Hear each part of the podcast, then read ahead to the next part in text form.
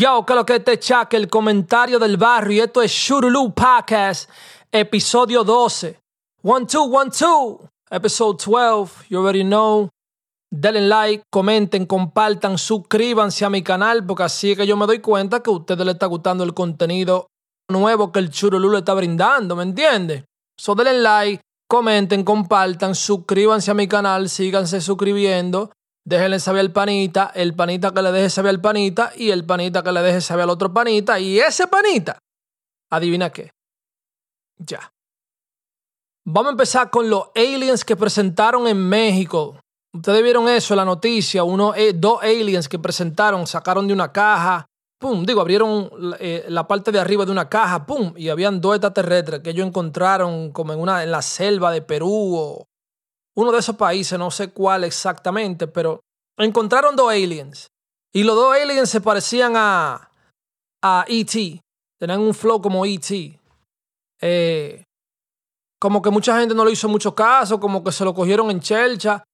Ya yo yo no sé, yo no sé en verdad. Yo veo que la noticia como que hace un esfuerzo como para relajar lo que es de verdad, para uno no cogerlo en serio. ¿Le está llegando? Los dos extraterrestres se parecían a E.T.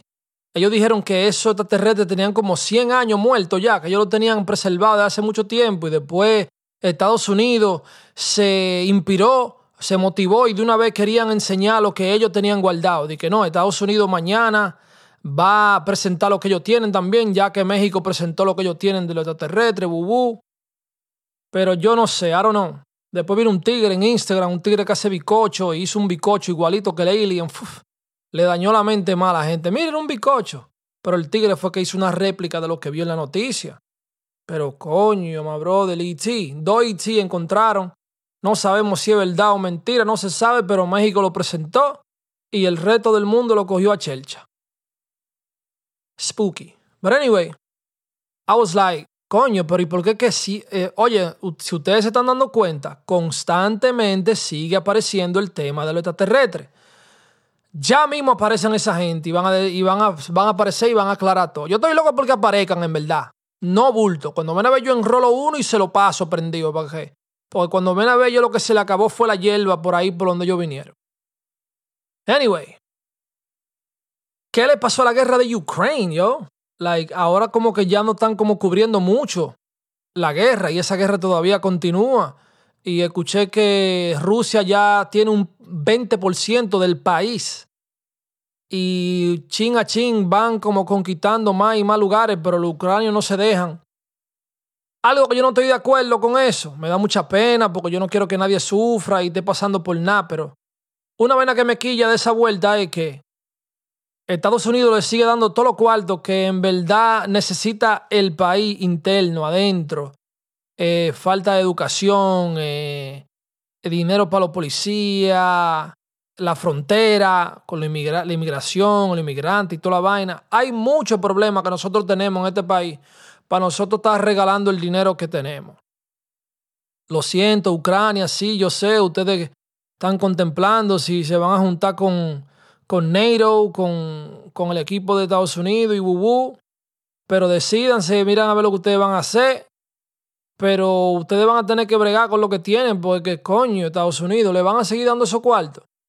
No es por nada, pero ya yo estoy que yo quiero que Trump sea presidente de nuevo. Yo me acuerdo, eh, vamos a decir, meses antes que Joe Biden ganara, yo estaba loco porque Trump se fuera, di que no, que para afuera, que racista, que el, el Estados Unidos eh, eh, se armaron, se puso caótico, había un tro de, de, de de gente en la calle rompiendo vaina y que el racismo y como que el país se estaba dividiendo, pero en verdad yo estoy loco porque vuelva Trump, porque ahora yo estoy viendo eh, the big picture, la foto grande, ahora yo estoy viendo más allá y me estoy dando cuenta que Trump, por más loco que sea y por más vaina que sea, es el presidente que necesitamos porque este país se está viendo débil con ese presidente y esa vicepresidente que no, que no sé lo que ha hecho Kamala Harris at all. No he visto lo que ha hecho esa todavía.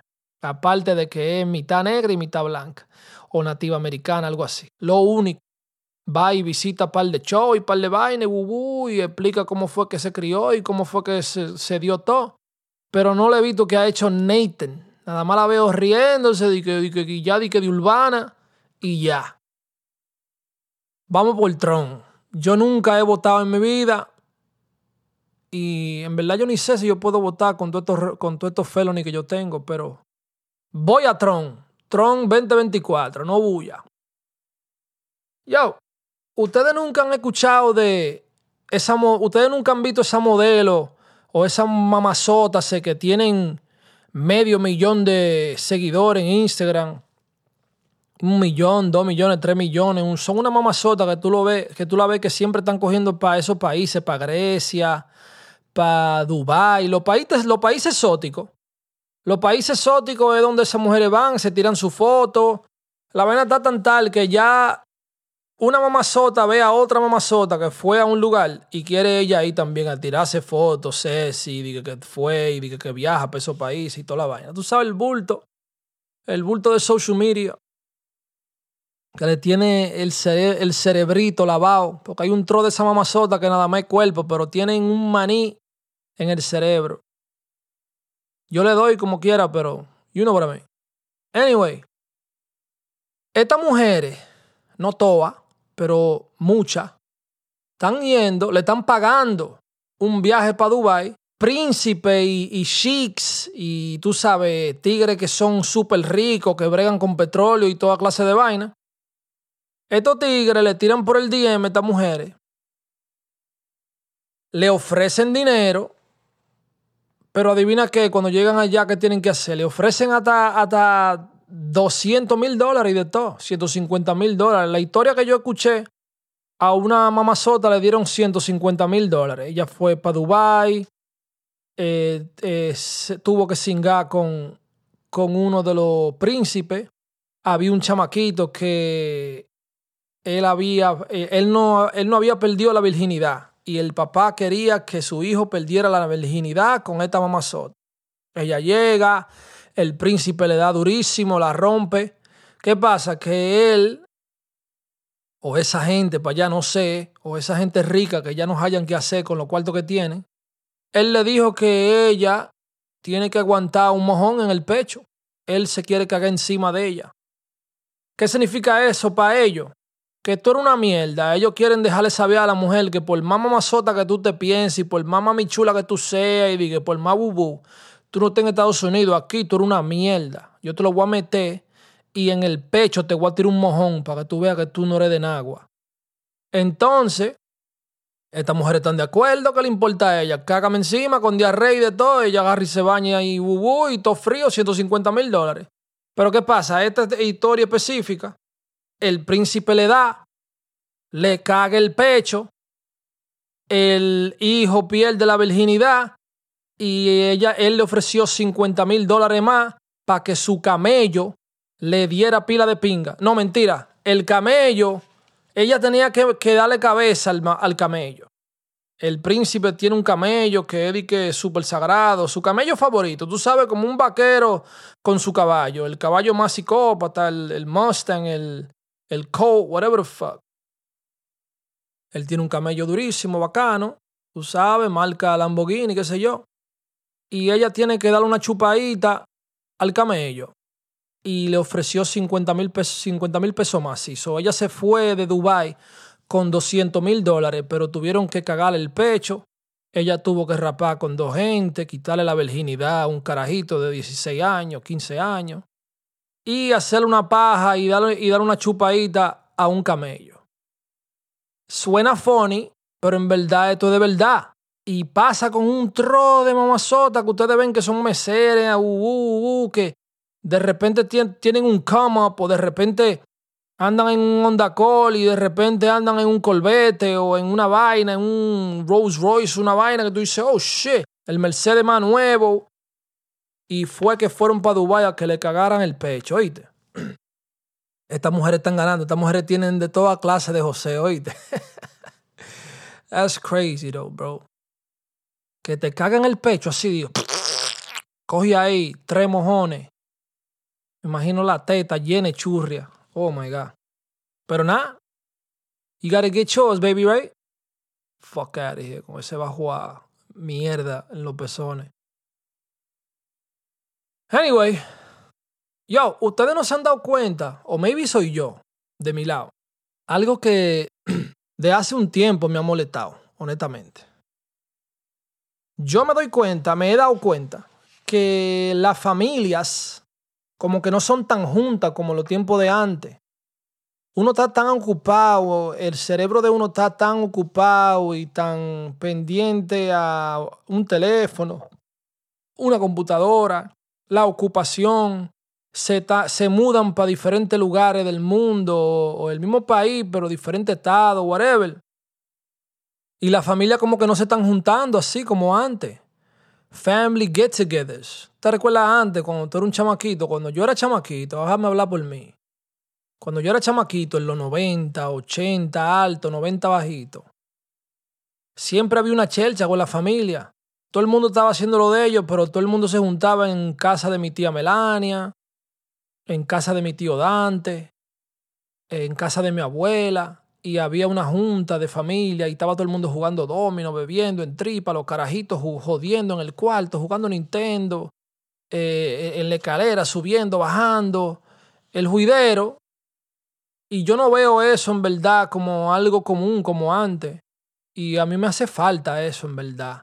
Me hace falta ver mi familia, primo, tía, aunque sean legítimos, pero son familia, sangre. ¿Qué es lo que? Uh, uh, uh, vamos juntarnos. Ah, ah. Y eso yo no lo veo tanto ya y me hace falta. Honestamente, me hace falta. Eh, no sé si le pasa lo mismo a ustedes con sus familiares, pero sí, me, me pasó a mí y en verdad que me gustaría me gustaría tener un family get together y, que toda la gente se vea la cara y comparte y qué tú has hecho y cómo tú estás y esto y lo otro. You know what I mean? eso es saludable y en verdad la familia es lo más importante que hay, honestamente. So, you know, that part. Y para los que tienen su familia, que se juntan y hacen su coro y siempre hay una chelcha, aprecien eso, que eso es lo más bacano que hay en el planeta Tierra, su familia. ¿Me entiendes? Muchos de los familiares tienen niños, tú me entiendes, baby, que tienen de 7 años, 10 para abajo, vamos a decir, y no lo conocen. Ven, conoce, conoce a tu primo, conoce a tu tío, conoce a tu tía. Ah, si lo ves por ahí. Uh. ¿Tú me entiendes? ¿Qué sé yo? Cocinar, todo el mundo traiga algo de comer, bubú. Compartir, eso me hace mucha falta, de verdad que sí. La reunión de familia me encantaría que volviéramos a esos tiempos o volviéramos a esa costumbre de aquellos tiempos, en verdad que sí. Esta tecnología y este futuro y esta vaina, como está pasando todo, como que no ha alejado de los seres queridos. Y tú sabes, en mi situación yo nada más soy cerca con mi familia inmediata. Y yo soy más, hasta más familiar con amigos míos que mis propios familiares. Y no debería de ser así, pero It is what it is.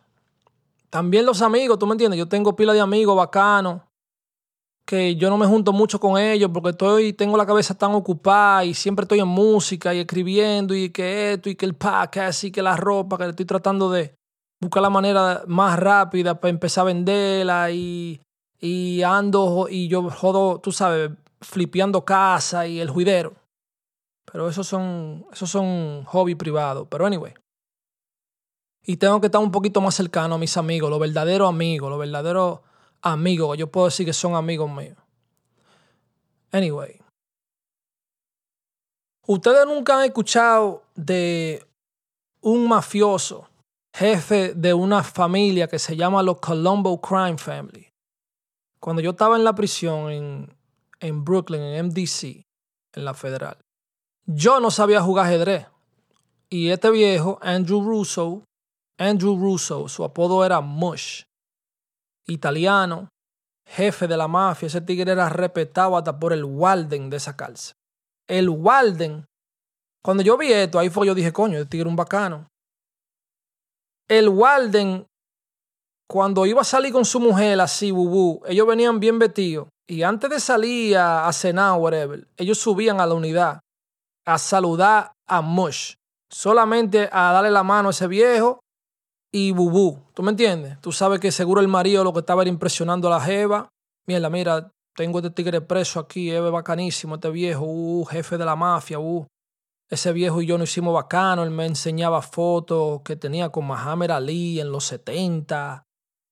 Un tro de gente, un sinnúmero de artistas famosos que no me acuerdo de los nombres de ellos, nada más me acuerdo de Muhammad Ali. Y él siempre decía, no, esa gente iban a mi casa y éramos bacanos y, y nosotros controlábamos esta ciudad. Yo le decía, controlaban, ustedes controlan todavía. Ese tigre se movía para cualquier unidad que él quería. Él venía un, case manager, un, un, CEO de eso, cualquiera. Venía Pan, si él quería hablar con uno de los tigres de él que estaba en otra unidad, ellos, ellos lo llevaban para allá, él duraba 20 minutos, media hora hablando con él y lo traían para atrás. No había problema. Ese era, yo creo que ese era el único que podía hacer eso en esa prisión, no bulto. Rest in Peace Mush, que se murió, me enseñó una lección breve quiero decir breve porque nos jangueamos siempre, pero estábamos en la misma unidad. Y cuando yo lo veía jugando solo ajedrez, yo me le pegaba y él me empezó a enseñar a jugar ajedrez. Y ese tigre me dijo, todo lo que aplica en este juego, aplica en la vida. Y por ahí empezó a decirme qué ficha hacía qué, ficha era importante, bubú, y él estaba siempre refiriéndose a la vida, a el ajedrez y eso fue un life lesson para mí. Le agradezco eso mucho a Andrew Russo. Después que ya yo y el jangueamos y vaina y de todo, los tigres en la misma cárcel me orientaban de quién él era. Cuando yo llegué, cuando yo salí, eh, yo lo chequeaba en Google y, tú sabes, me puse mal día con él, estaba viendo podcasts de mafiosos que mencionaban su nombre. Él era un capitán en aquel entonces en la mafia y después él fue el consigliere, que viene siendo como el tercer mando. Y después fue el jefe de la mafia, de los Colombo. Rest in peace, Mush, Andrew Russo. Hablando de Rest in Peace, mi hermanito Ecstasy, I want to shout out my brother Ecstasy, que es nominado por un Latin Grammy en una colaboración que hizo en un álbum con Acapella, shout out Acapella, muy respetado en el mundo del rap. Lo respeto pila, me gusta su música, rapea durísimo. Shout out my brother DJ Ecstasy, que es nominado por un Latin Grammy desde allá del cielo. You are the man, my brother. Rest easy, I love you. And I miss you, my brother. You heard? Pila de falta que me hace Ecstasy. Trabajar con él, compartir con él, hablar con él, fumar con él en tripa de pollo. Mi hermano, desde aquel entonces. Y para que ustedes vean, a Ecstasy, cuando yo lo conocí, nosotros no íbamos a entrar a trompar y de todo porque él era Latin King, yo era de los bones, y no nos llevábamos. Eh, una vez en un video empezamos a discutir el juidero, pero anyway, eso es importante. El punto es que mi hermano Ecstasy es nominado por un Latin Grammy este año 2023. Love you, my brother. Salute. You're being great from the skies, bro. You are the man, bro. I love you. Rest easy, ecstasy. Long Live Ecstasy, que también fue uno de los miembros fundadores de Tigres 809, para los que no saben, y Alcover también. Hoy, hablando de MDC, yo, que para que tú veas también la coincidencia, este, esta persona también se murió no hace mucho. Este tigre me amenaza a mí. Porque uno de los de los code mío, co-defendants, que viene siendo, para los que no saben lo que es un code, eh, una persona que está en mi caso también, que también cayó preso. Este tigre se faja con él. Están peleando, ah, bu, toda la vaina. Se dieron un par de trompas. ¿Qué pasa? Que este tigre se mete para su celda. El pana mío todavía está quillado. Él no diga que, oh, que se dio un par de trompas y déjalo así. No, este tigre es un psicópata. Él no va.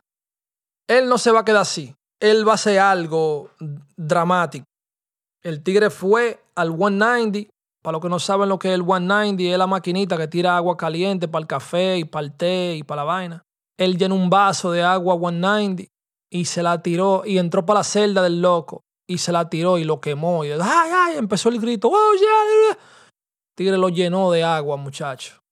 Esa agua vi así, e, e, esa, esa agua hirviendo esa piel de ese tigre. Ese tigre lo llevaban para el, para el doctor, abajo, en el segundo piso, creo yo que era, cuarto piso.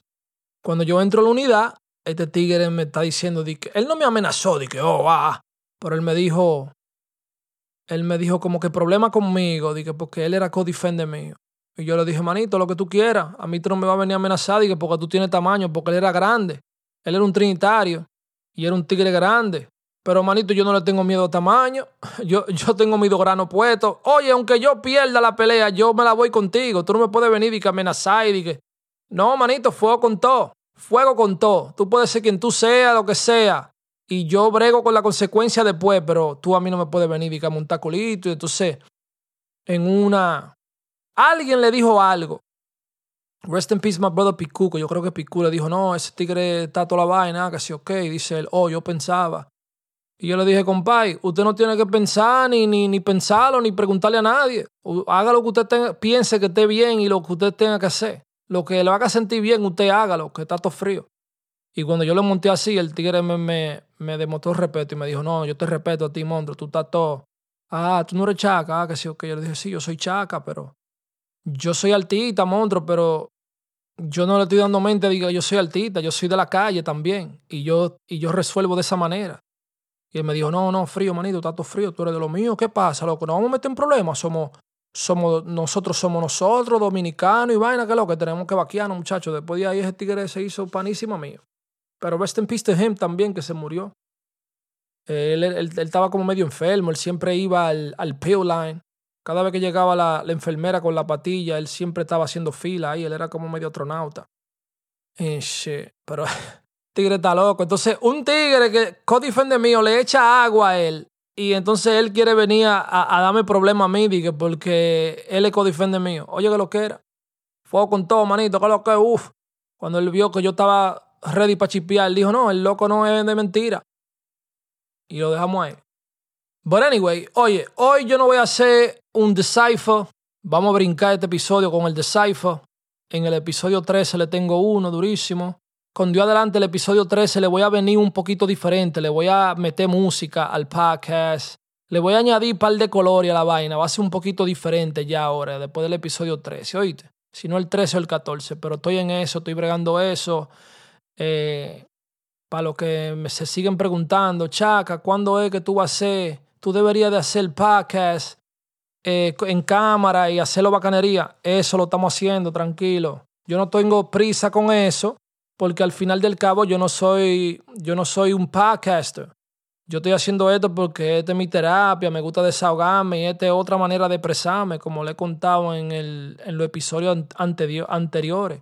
Yo soy Chaka Altita. Eh, hago mi podcast, sí, pero yo hago mi podcast, como le dije, para desahogarme, para tripear y mucha historia que yo tengo en la vida y me gustaría compartirla con ustedes, pero yo no tengo prisa de eso. Pero ya estoy involucrado. Mira como ya estamos en el episodio 12. Ya hay que bregar. ¿Tú me entiendes? Ya estamos involucrados. We need deep into it. So, it is what it is. But anyway, este es el Shurulu Podcast. Episodio 12.